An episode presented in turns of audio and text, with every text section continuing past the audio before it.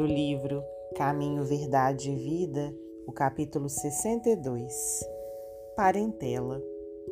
E disse-lhe: Sai de tua terra e dentre a tua parentela e dirige-te à terra que eu te mostrar.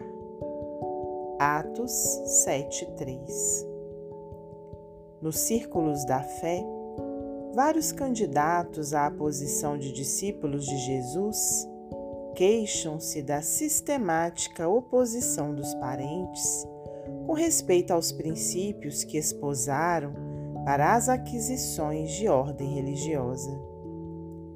Nem sempre os laços de sangue reúnem as almas essencialmente afins.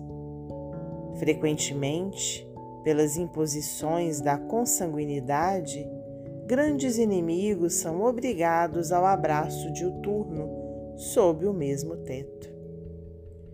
É razoável sugerir-se uma divisão entre os conceitos de família e parentela. O primeiro constituiria o símbolo dos laços eternos do amor. O segundo significaria o cadinho de lutas, por vezes acerbas, em que devemos diluir as imperfeições dos sentimentos, fundindo-os na liga divina do amor para a eternidade. A família não seria a parentela, mas a parentela converter-se-ia, mais tarde, nas santas expressões da família. Recordamos tais conceitos a fim de acordar a vigilância dos companheiros menos avisados.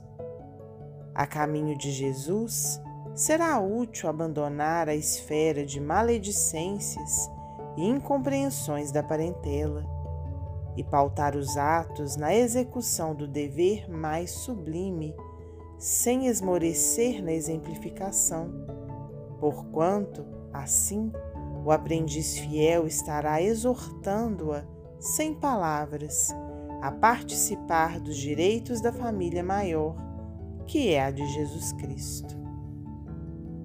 Emmanuel, psicografia de Francisco Cândido Xavier.